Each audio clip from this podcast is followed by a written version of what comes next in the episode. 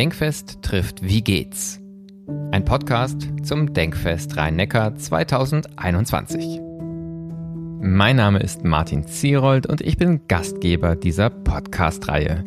Das folgende Gespräch ist die Aufzeichnung eines von fünf Live-Podcasts, die wir während des Denkfests Rhein-Neckar 2021 am 15. und 16. Juni produziert haben. Mehr Informationen zum Denkfest und zu diesem Podcast-Projekt gibt es auf der Website www.denkfest-rhein-neckar.de. Und nun viel Spaß mit dem folgenden Live-Podcast vom Denkfest 2021.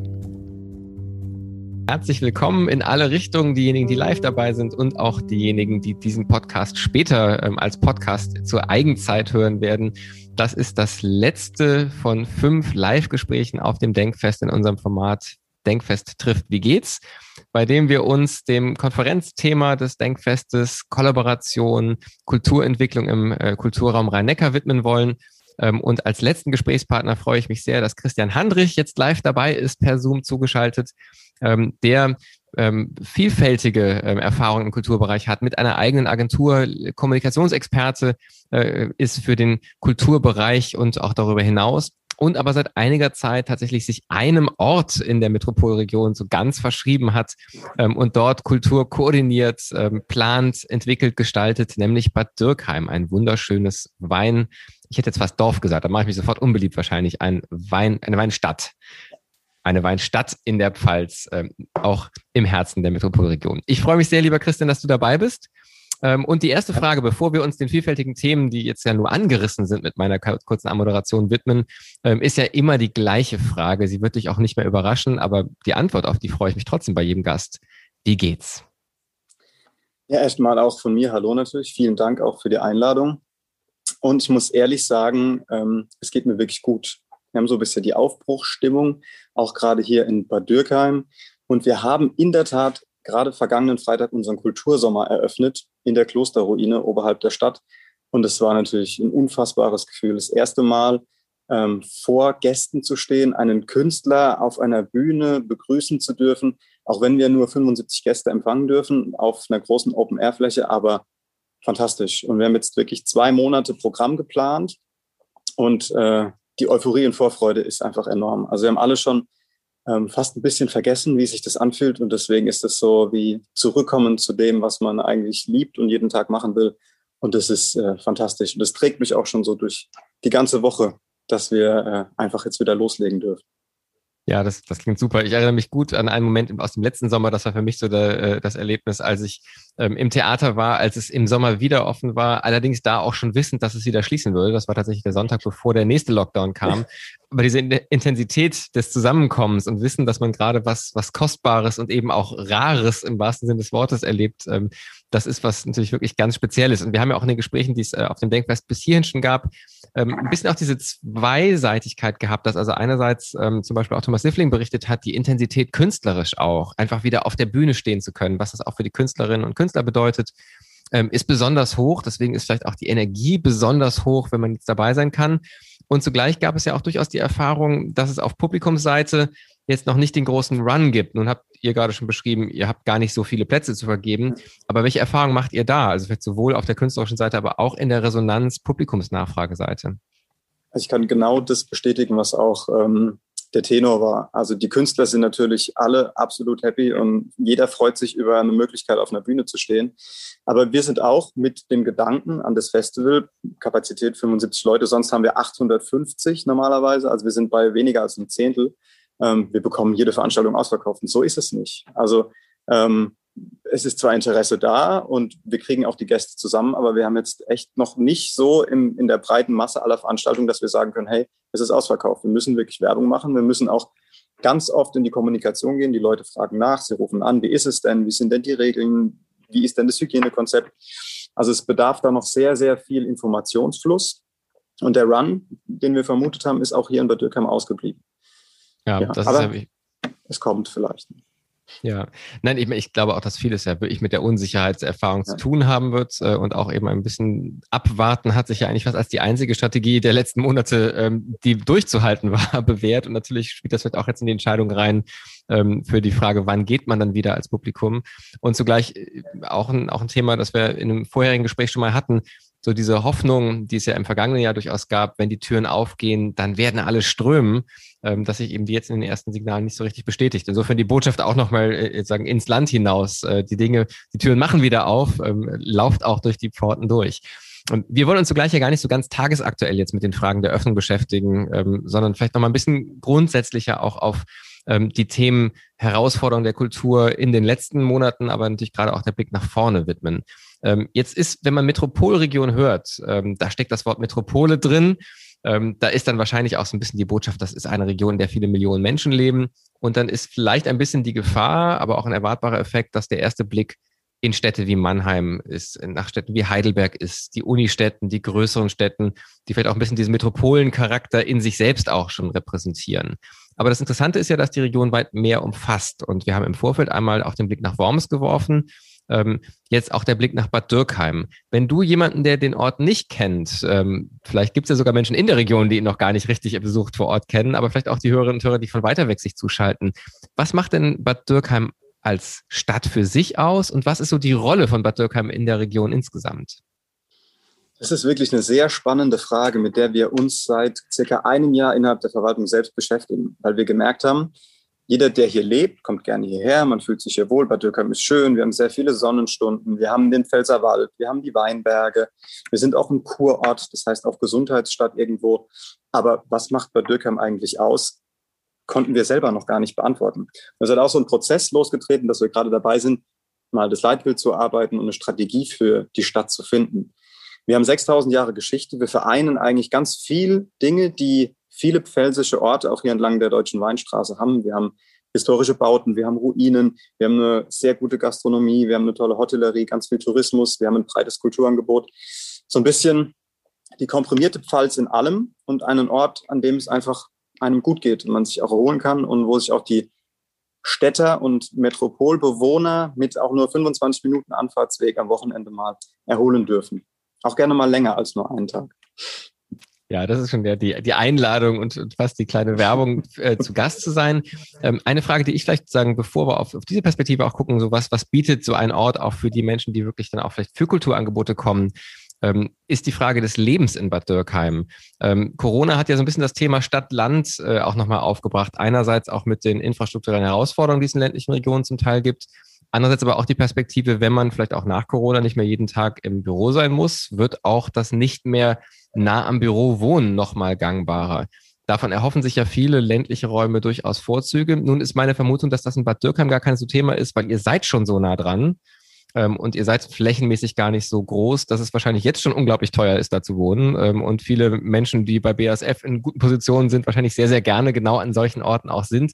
Das heißt, ist für euch dieses Thema ländlicher Raum als Krisenthema, was ja in vielen Diskussionen vorkommt, eigentlich überhaupt, spielt das eine Rolle oder seid ihr eher, ich sag mal, etwas äh, boshaft Speckgürtel und damit eigentlich eher ähm, äh, von vielen Problemen befreit, die es anderswo unter dieser Überschrift Kleinstadt, ländlicher Raum gibt? Ähm, ja und nein. Also die Stadt Bad Dürkheim als solches, ja, das ist wirklich, wir sind hier ähm, in einer sehr, sehr guten Position. Wir sind ganz nah an der Autobahn. Wir haben circa 18.000 bis 19.000 Einwohner, haben circa 18.000 Arbeitsplätze. Der Wohnraum ist auch hier knapp. Ähm, aber der Landkreis Bad Dürkheim, dem wir angehören, als kreisangehörige Stadt, ist ein Flächenlandkreis. Da haben wir natürlich auch Regionen, wo es dann tiefer in den Wald geht, wo sich das auch direkt schon wieder ändert, obwohl man nur 10, 15 Kilometer fahren muss. Also das eine bedingt so ein bisschen das andere, aber das trifft auch auf uns zu. Die Stadt selbst, hier bei Dürkheim, in der wir arbeiten, ähm, ist da aber wirklich, gerade weil wir so gut liegen und wirklich so viel Infrastruktur vorweisen können, da in einer sehr, sehr positiven Situation. Deswegen können wir auch so aktiv viele Projekte einfach vorantreiben, weil wir da ja, ein bisschen mehr Chancen bekommen haben auch. Ja, ähm, das führt natürlich dann jetzt auch sofort zu der, der Frage, du sagst schon, wir können aktiv Projekte gestalten, ähm, also tatsächlich auch ein nicht so nur aus der Krise heraus, wo dann oft so eine Spirale nach unten auch einsetzen kann und man eigentlich gar nicht mehr steuern kann, weil man auch die Mittel gar nicht hat. Ähm, die Probleme habt ihr so nicht. Ähm, eines der Themen, das sozusagen auch mit Blick auf Corona eine große Rolle gespielt hat, ist, was ist sichtbar und was ist unsichtbar. Und bei Corona, wenn es um Kultur in der Krise ging, dann war ja sagen die Klage erstens insgesamt ist sie nicht so in dem Blick und dann hat man häufig die Großinstitutionen der Hochkultur nach wie vor, die eher im Fokus stehen und damit ganz schnell auch die großen Städte, wo die Mehrheit dieser Institutionen sind. Ähm, wenn du jetzt einfach mal uns einen Einblick gibst, Kulturarbeit in einer Stadt dieser Größe. Wie sieht das auch ohne Corona aus? Was sind so einfach, was ist dein Alltag? Was war dein Alltag, bevor die Pandemie kam? Was sind so die Aufgaben deiner Rolle? Ich glaube, ich muss ein bisschen weiter ausholen. Ähm, bei uns in Bad Dürkheim ist es so, der Tourismus und der Weinbau sind die zwei Säulen, die wunderbar funktionieren. Die Kultur existiert daneben seit vielen, vielen Jahren. Wir haben auch seit vielen Jahren ein umtriebiges Kulturbüro, das gut arbeitet. Aber wir hatten im Jahr 2019 eine ganz radikale Umstrukturierung. Zum einen durch die Kommunalwahl. Die ganzen Dezernate wurden neu besetzt. Ähm, und zum anderen sind langjährige Mitarbeiter auch in den Ruhestand gegangen. Und das war auch genau der Moment, in dem ich angefangen habe in Bad Dürkheim. Und wir sind dann hingegangen und haben quasi im Monat der Kommunalwahl den Bereich Tourismus und Kultur zusammengelegt mit der Wirtschaftsförderung und haben ihn rausgelöst aus dem Hauptamt. Das war immer Teil des Hauptamts und ist dann natürlich auch irgendwo so mitgesprungen. Dann hatten wir eine Veranstaltungsabteilung im Tourismus, eine Veranstaltungsabteilung im Kulturbereich, die mehr oder minder mal zusammengearbeitet haben oder auch nicht. Also es gab ganz viele Mauern, die aufgebaut waren, ganz viele verschiedene Herangehensweisen. Und wir haben diese Umstrukturierung genutzt und haben gesagt, wir wollen das alles mal auf ein neues Fundament stellen. Wir wollen weg aus dieser Verwaltungshierarchie, wir wollen hin zu einem interdisziplinären Betrieb und haben gesagt, wir versuchen jetzt mal, obwohl wir eine Kleinstadt sind, ein neues Verwaltungsmodell. Auch keine Sachgebiete mehr. Die Einrichtungen stehen im Fokus. Der Kulturbüroleiter unterstützt die Einrichtungen. Es ist nicht mehr die Hierarchie von, von oben nach unten. Und somit waren wir eigentlich im Sommer 2019 damit beschäftigt, Struktur zu schaffen und wollten dann im Jahr 2020 mit neuen Programmen, neuen Inhalten raus in die Öffentlichkeit und sagen, so, hier gibt es nicht nur Wein und Tourismus, wir haben auch Kultur. Und Bad Dürkheim möchte das zeigen. Und dann kam Corona. Und dann wurde alles, was wir geplant haben, zu, wie können wir die Kultur am Leben halten. Und haben dann erstmal digitale Angebote geschaffen, die vorher natürlich noch nie auf dem Plan standen. Wir hatten gar nicht die Infrastruktur. Haben wir teilweise jetzt noch nicht. Es gibt noch kein Glasfaser. Das Internet bricht regelmäßig zusammen. Ich hoffe auch, dass es jetzt hält. Also ähm, mussten erstmal eine digitale Infrastruktur schaffen. Das hat gut geklappt. Wir haben unsere Einrichtungen ähm, digitalisieren können und haben parallel auch diese Strategie versucht zu manifestieren. Und das ist natürlich auch ein Prozess bei vielen Mitarbeitern, die 20 oder noch viel länger Jahre in, in der Verwaltung arbeiten, dann zu sagen, es ist ein neues Team da, neue, neue Vorgesetzten und die erwarten auch, dass die Verantwortung jetzt neu verteilt wird, dass jeder auch irgendwie mal Dinge einbringt. Und das war natürlich schon ein schwieriger Prozess und das hat eigentlich das letzte Jahr durchweg bestimmt. Deswegen war es eigentlich die Koordination der Kultur eher im, im Innenbereich, dass wir sagen, wie können wir uns aufstellen, aber dann nach außen hin auch schon das Signal geben an die ganzen Vereine und sagen, hey, wir machen das alles auf einem neuen Fundament. Wir sind neue Akteure in der Stadt und haben dann aber auch wirklich unmittelbar den Rückhalt von Bürgermeister und von den Gremien bekommen, die gesagt haben, okay, ihr geht jetzt einen neuen Weg, ihr dürft es machen, ihr habt die freie Hand und schaut mal, was daraus wird. Und jetzt zwei Jahre danach ähm, ist es wirklich so weit, dass wir investieren. Wir bauen eine neue Konzerthalle, also wir renovieren eine alte für kulturell hochwertige Veranstaltungen. Ähm, wir haben unseren Limburg-Sommer, unseren Kultursommer mit einem neuen Format versehen. Also diese zwei Jahre wurden wirklich genutzt, um Strategie zu schaffen und äh, es verrückt. Also es funktioniert und die Kultur ist irgendwie überall mit dabei. Wir entwickeln das neue Leitbild. Wir sind bei allen großen Prozessen der Verwaltung jetzt mit am Tisch.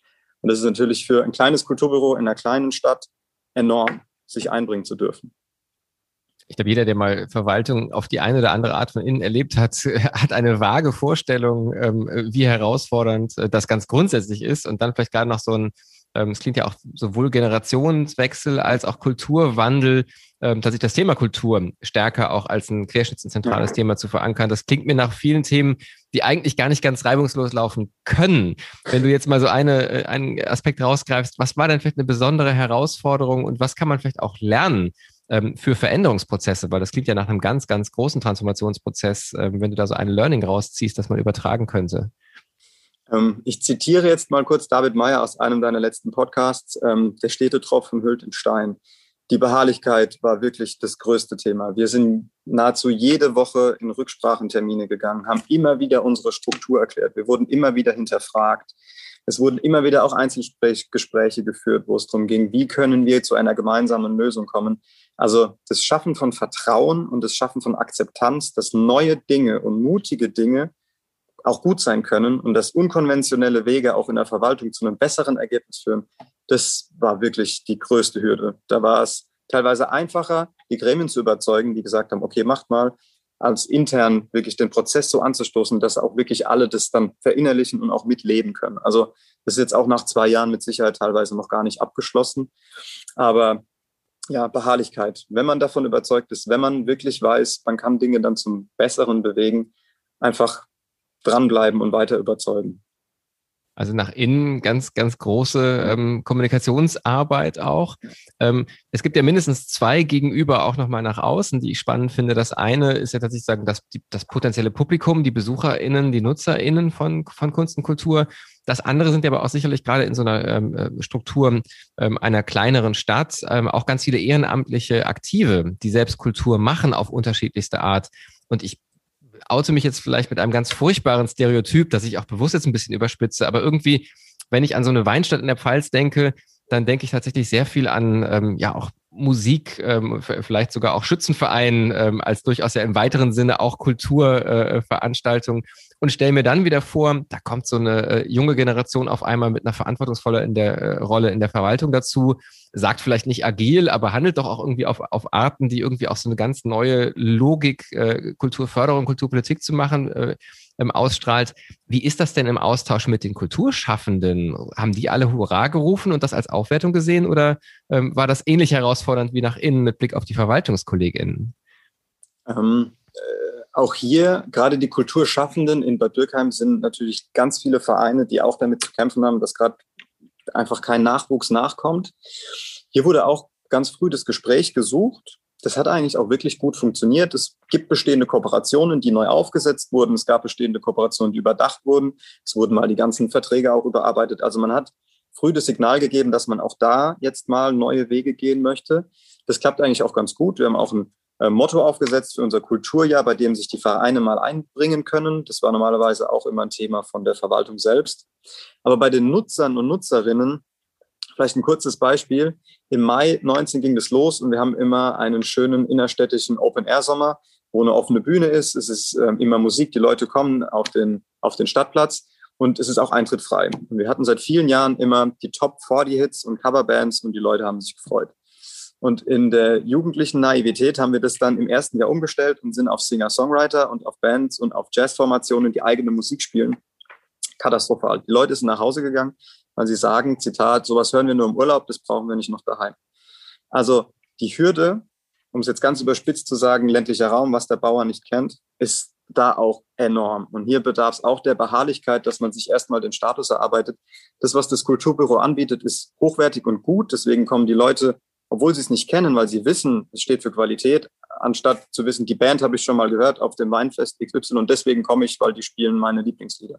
Also das ist auch auf jeden Fall noch ein Prozess, der mit Sicherheit noch einige Jahre in Anspruch nehmen muss, bis da mal so ein etabliertes Bewusstsein da ist, dass die Leute auch kommen und dann das Angebot konsumieren, obwohl sie es nicht kennen. Ja, ich, ich fand ganz schön, Thomas Siffling hat ja heute ähm, im ersten Gespräch das für den Jazzbereich auch geschildert und ähm, tatsächlich aber in eine Metapher aus der Opernwelt äh, gebracht und gesagt, wer, wer das erste Mal Mozart hört, der wird vielleicht eher wiederkommen, als wer das allererste Mal direkt Wagner hört. Ähm, ja. Und das Schöne ist daran, dass das ja, finde ich, auch gar keine Hierarchisierung aufmacht, sondern erstmal einfach sagt, es gibt zugänglicheres und weniger zugängliches. Beides ist in sich aber völlig äh, fraglos Kunst. Keiner würde Mozart als trivial abtun wollen. Äh, insofern ist sozusagen dieser Weg, also tatsächlich auch der, der Prozess einer Kulturvermittlung oder auch wirklich einer gemeinsamen Entwicklung eines, äh, sagen, eines Publikums, ähm, finde ich da ganz schön beschrieben. Wenn, wenn du jetzt so ein bisschen in die nächsten Jahre nach vorne guckst, was ist denn der Weg, der euch vorschwebt? Also wo würdest du sagen, wo seid ihr gerade in, in den Kulturangeboten und wo wollt ihr ähm, mit den Menschen aus der Region, aber natürlich auch mit den Besucherinnen und Besuchern, den Gästen von außerhalb ähm, hin in eurer Strategie? Ja, so ein bisschen auch aus der eigenen Erfahrung raus. Ich kenne das von mir. Ich habe war hier mit der Schule fertig, bin dann studieren gegangen, auch in die Metropole, bin zwar in der Nähe geblieben nach Mannheim, aber es gab einfach keine Angebote für ab 18 bis man vielleicht 30, Mitte 30 ist und man kommt irgendwie, man zettelt sich wieder mit der Familie hierher. Und auf jeden Fall Angebote zu schaffen für diese Lücke.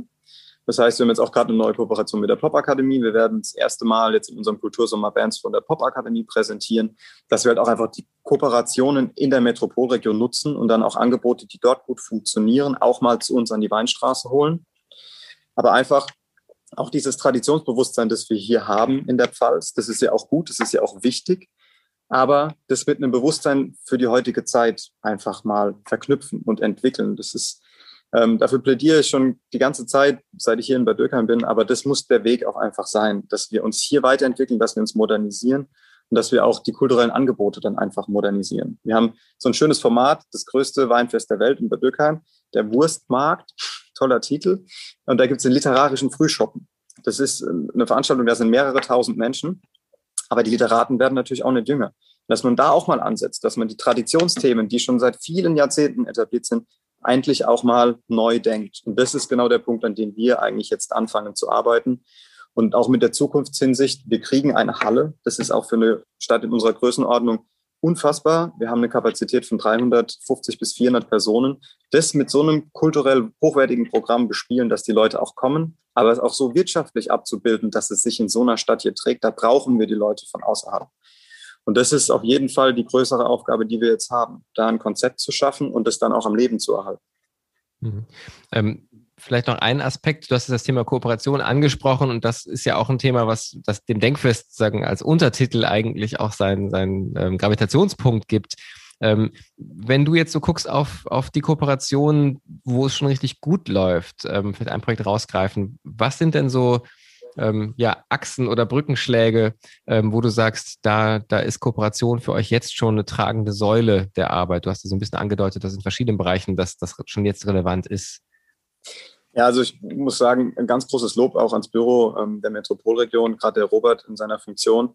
Ähm, wir haben ein regelmäßiges Treffen, wo wir uns als Kulturbüro äh, Leiterinnen und Kulturbüroleiter austauschen. Und er verknüpft ja auch. Also er, er schafft es gerade hier auch zum Beispiel mal an die Landräte und Bürgermeister zu gehen, dass dann ähm, auch jemand wie ich mal vorspricht bei den ganzen kleineren Kommunen. Also ähm, hier so eine Netzwerkstruktur zu haben, wie wir sie haben, ist einfach fantastisch und das muss einfach weiter ausgebaut werden und das wird ja auch jeden Tag so gepflegt. Und es ist natürlich auch das eigene Netzwerk, das man mitbringt.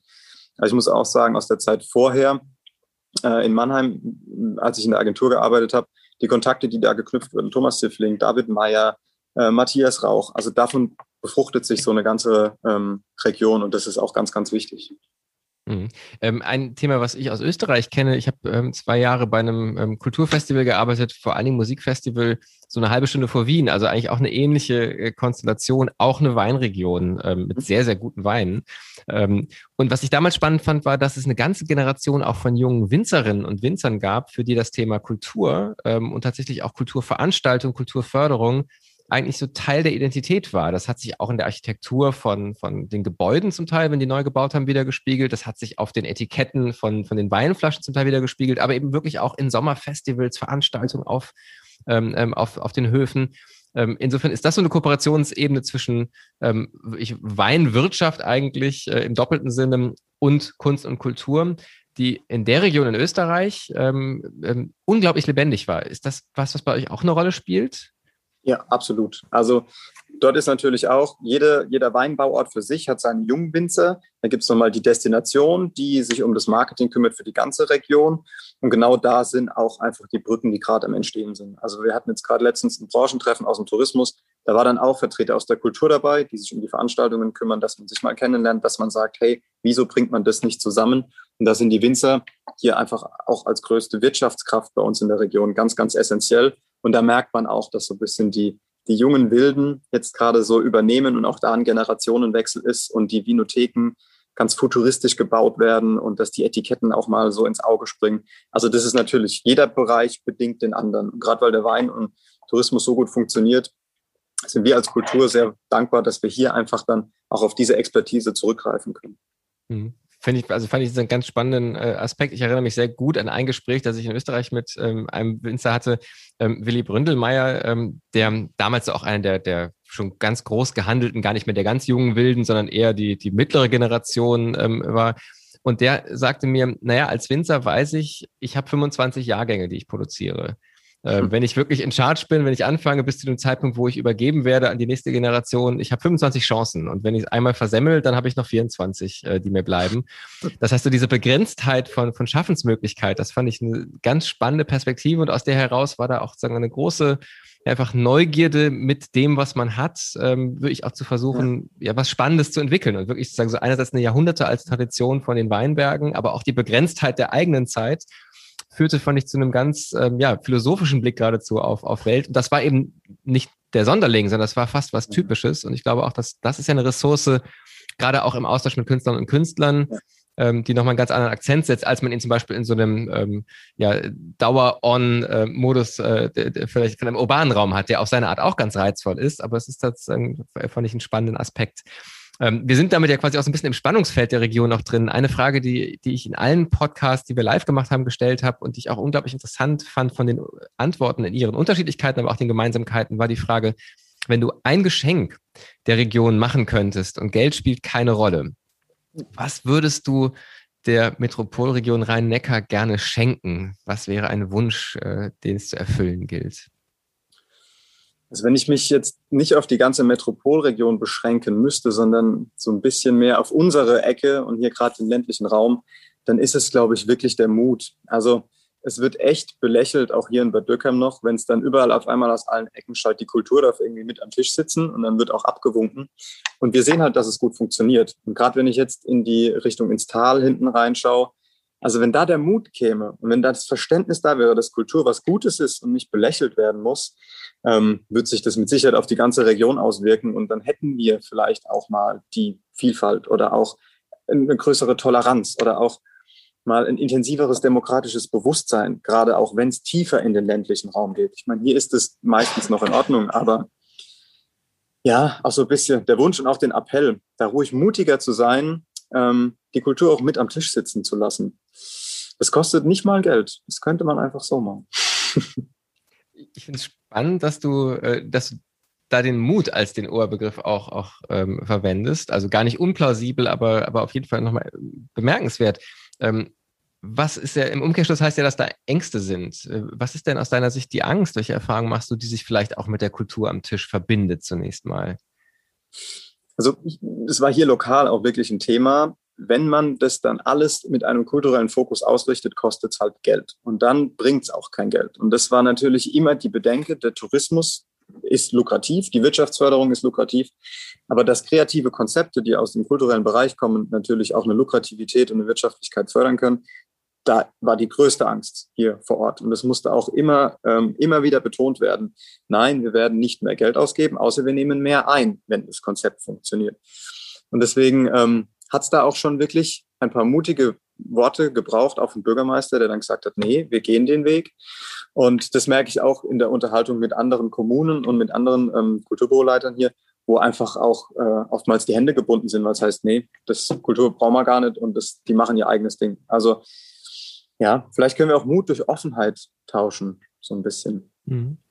Ja, also es gehört ja wahrscheinlich beides auch zusammen, ähm, aber ähm, ich, ich fand es einfach so spannend, eben tatsächlich der Blick darauf, dass das durchaus ein angstbesetztes Thema sein kann. Ich glaube, gerade auch aus der Kulturperspektive von innen ähm, ja. ist ja ganz oft eine große intrinsische Motivation und auch Überzeugung, dass man für etwas Gutes steht, ähm, dass man gar nicht mehr begründen muss und tatsächlich die Erfahrung zu machen, dass man eigentlich nur einen Schritt aus seiner eigenen Bubble heraus machen muss ähm, und tatsächlich auch als bedrohlich, vielleicht nicht als aktiv Bedrohung, aber als sagen bedrohlich oder, oder in, in Frage stellend wahrgenommen werden kann und insofern eben auch erstmal ja, die Hand ausstrecken äh, muss. Das, das finde ich ist eine ganz wichtige Erkenntnis.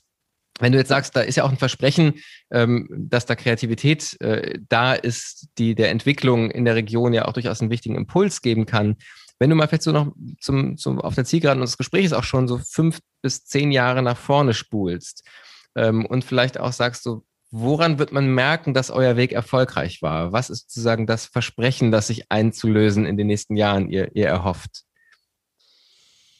Ja, das ist eine sehr gute Frage man spürt es ja, ähm, gerade hier bei uns im ländlichen Raum ist immer noch so ein ganz wichtiges Medium der Leserbrief in der, in der Tageszeitung und so die ein, zwei Online-Foren in den sozialen Medien. Und da ist oftmals der Sprachgebrauch und oftmals die Denkweise doch noch sehr konservativ. Und da merkt man einfach, dass das gerade hier auf dem Land einfach der Tradition geschuldet ist, dass man da vielleicht noch gar nicht so offen so offen denkt. Über Themen wie Gendern und Co. muss man teilweise gar nicht erst sprechen. Das ist noch einfach nicht angekommen. Also wenn man da ähm, in die Zukunft blickt, wäre es natürlich schön, wenn wir irgendwann hier mal so offen sein könnten, wie Mannheim es wirklich schon sehr, sehr gut schafft. Und wenn wir uns auch so ein bisschen bunter und ein bisschen unbefangener hin entwickeln können. Einfach, dass man offenen und frohen Mutes Dingen begegnet und sagt, das ist was Gutes, das möchte ich ausprobieren, weil das haben wir hier teilweise einfach ganz, ganz selten. Und darüber halt auch attraktiver werden, dass auch gerade Jugendliche oder gerade frisch ausstudierte Menschen auch sagen, es lohnt sich auch hier zu bleiben. Wir haben unser erstes Coworking Space äh, im Ort. Also es macht auch Sinn, hier zu arbeiten. Die Erfahrung hat gezeigt, es geht, wenn denn mal Glasfaser kommt. Aber dass man das auch gar nicht von vornherein ausschließt, dass man ähm, hier erstmal wegziehen muss und dann wiederkommt, sondern dass man auch hier bleiben kann. Wie stark, das wäre jetzt so eine letzte Frage, weil ähm, ich steckt sagen in der in der Perspektive einerseits ein total nachvollziehbarer, gerade eben auch aus dieser Generationenperspektive heraus ganz nachvollziehbarer Wunsch nochmal an eine Veränderung ja nicht nur von Angebot, sondern tatsächlich auch letztlich von von, von Geisteshaltung kann man fast sagen, ja. von von äh, ähm, ja auch öffentlicher Kultur. Ähm, ja. Und andererseits steckt darin natürlich ja auch äh, dann doch so eine Art von ähm, Botschaft, die Menschen müssen sich auch verändern. Es ist eben nicht nur ein mehr Angebot zu machen, sondern es ist irgendwie auch, auch eine Botschaft, die wiederum auch immer was Anmaßendes haben kann in einer Region, die so eine, so eine lange Tradition hat. Deswegen frage ich mich sozusagen also auch noch, ähm, welches Miteinander gibt es denn da? Sozusagen, wie, wie, wie können die eingebunden werden, von denen ihr euch auch erhofft, dass vielleicht sozusagen die Erfahrung machen, die ihnen dann auch ähm, ja, sagen, dass das den Eindruck geben, dass zum Beispiel ein anderes kulturelles Programm, aber dann vielleicht auch eine andere gesellschaftliche Offenheit äh, auch für sie was, was, was Lohnendes sein kann. Also wie partizipativ kann oder muss vielleicht so ein Prozess aussehen und was macht ihr da schon? Ja, auch da ist es wieder die Brücke, die natürlich gebaut werden muss. Also es lebt ja immer von den einzelnen Treibern, die sagen, so, sie nehmen sich der Sache mal an, wir, wir modernisieren, wir ändern mal etwas und dann müssen natürlich die, die das schon jahrelang auch vorangetrieben haben, mit eingebunden werden. Das ist ja überall so. Wenn man dann auch die Multiplikatoren vielleicht in so einem, in so einem Gebiet abholen kann, dass man sagt, das sind auch Meinungsführer, die auch irgendwo sich damit identifizieren können, dann schafft man halt so eine gewisse Akzeptanz. Also ähm, das soll nicht so klingen, dass wir jetzt alles verjüngen wollen. Wir versuchen schon auch wirklich, das so peu à peu, Stück für Stück irgendwie auch etwas zu modernisieren. Aber wir nehmen natürlich oder versuchen zumindest alle mitzunehmen. Aber es ist natürlich auch so ein Zeitgeist-Thema, so wie das Aufarbeiten des Histo der Historie einer Stadt. Ähm, da sind wir jetzt auch gerade dran, mal zu recherchieren, was ist eigentlich passiert in den letzten 100 Jahren. So Dinge sind ja auch nie passiert. Und das ist auch einfach was, was jetzt durch den Zeitgeist der neuen Generation endlich mal gemacht wird, aber was natürlich auch zu Kollisionen führt, wo ganz klar verschiedene Haltungen immer noch aufeinandertreffen.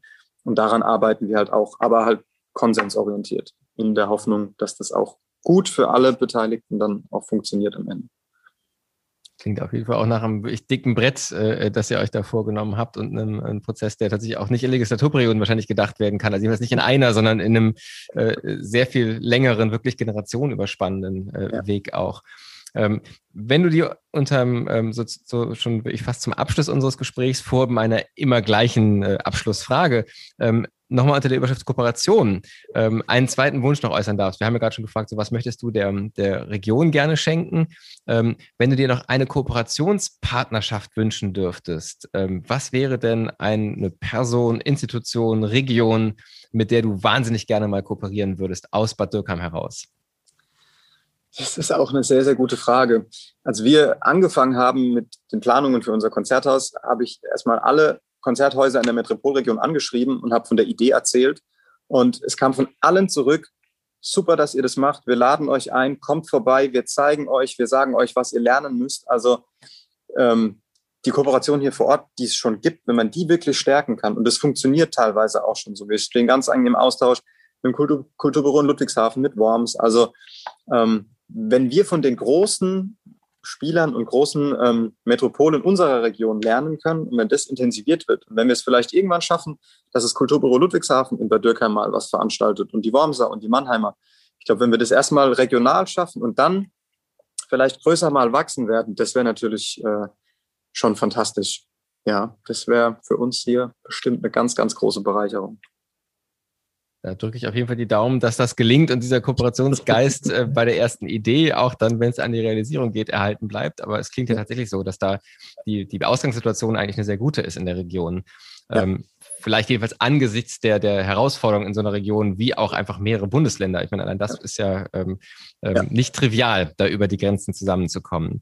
Die letzte Frage äh, in den Gesprächen ist tatsächlich immer noch mal eine, die ähm, die persönliche Ebene wieder ähm, aufgreift, die ja die Anfangsfrage auch hat.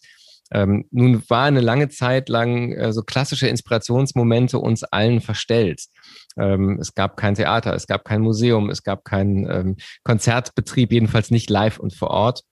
Ähm, und die Frage ist so ein bisschen, was sind denn für dich Inspirationsquellen, ähm, die Bestand hatten ähm, und einfach vielleicht Praktiken oder Momente oder auch Orte, an denen du Energie kriegst und auch Ideen bekommst und dich inspiriert fühlst? Ja, ähm, also es war irgendwann auch wirklich der Punkt in den letzten Monaten, wo ich irgendwann gedacht habe, ich habe das Gefühl, mein Horizont ist erschöpft und ich weiß gar nicht, wo ich noch jetzt die Ideen hernehmen soll. Also sich Streams und Podcasts und Themen angehört. Natürlich haben wir hier den Vorteil mit der Natur und dem Pfälzerwald vor der Haustür, einfach aufs Rad und in den Wald oder die Wanderschuhe an. Das hilft schon immer sehr, um einfach auch mal den Kopf frei zu kriegen. Aber ähm, ich hatte halt das große Glück, dass wir mit unseren Kultureinrichtungen hier halt konstant weiterarbeiten konnten und von der Museumsleitung über die Leiterin der Bücherei und der Musikschule wir halt immer wieder digitale Konzepte entwickelt haben. Und so waren wir schon irgendwo in unserem so Daily Business, wenn auch anders.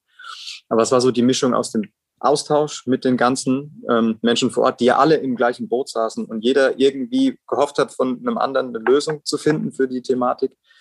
Ja, in Verbindung mit äh, dem Bewusstwerden für die eigene Heimat und der Natur, die man ja vor der Haustür um das mal neu zu erleben, ist ja auch so ein bisschen immer das Thema, man nimmt es für selbstverständlich, weil man es halt immer hat. Und das mal wieder so anders wahrzunehmen, zu genießen. Und das hat mich persönlich schon durch diese Monate gebracht, auch zu wissen, ich kann die Haustür raus und fünf Minuten später bin ich im Wald und es ist idyllisch. Das ist schon ein sehr, sehr großer Luxus. Und da sind wir gerade hier in Bad Dürkheim auch wirklich äh, privilegiert, das einfach vor der Tür haben zu dürfen wirklich auf jeden Fall ganz besonderer Ort ähm, gesehen. Das ist auch schon gesagt, von sehr vielen Sonnenstunden ja. ähm, und ganz hoher Lebensqualität. Christian Hanrich, vielen Dank für die Zeit. Das war das letzte Live-Gespräch äh, im Denkfest trifft Wie geht's Podcast. Ähm, es hat nochmal großen Spaß gemacht, Einblick gegeben in ein Thema, das vielleicht wirklich sonst oft unter dem Radar bleibt und zugleich ja ähm, deutlich geworden ist, wie komplex und wie ähm, bedeutsam es auch ist, auch in den kleineren Orten Kulturarbeit zu machen, Kulturentwicklung zu machen. Danke, dass du uns hast hinter die Kulissen schauen lassen und hoffentlich auf der einen oder anderen Art bis bald. Vielen, vielen Dank. Ja, ciao. Das war eine Aufzeichnung eines von fünf Live-Podcasts aus der Reihe Denkfest trifft Wie geht's, die wir während des Denkfests Rhein-Neckar 2021 am 15. und 16. Juni produziert haben. Weitere Episoden und Gespräche unter anderem mit dem Oberbürgermeister der Stadt Mannheim, Dr. Peter Kurz, der Kulturbürgermeisterin der Stadt Leipzig, Dr. Skadi Jennecke, oder der Korallenforscherin und Expertin für Symbiosen und Kollaborationen, Professor Dr. Annika Guse, hören Sie überall, wo es diesen Podcast gibt und auf der Website www.denkfest-rhein-neckar.de. Regelmäßig neue Folgen zu Kultur in Zeiten der Transformation gibt es außerdem bei unserem Schwester-Podcast Wie geht's? auf www.wiegeht's-kultur.de. Ich freue mich auf die nächsten Gespräche. Bis dahin, passen Sie gut auf sich auf.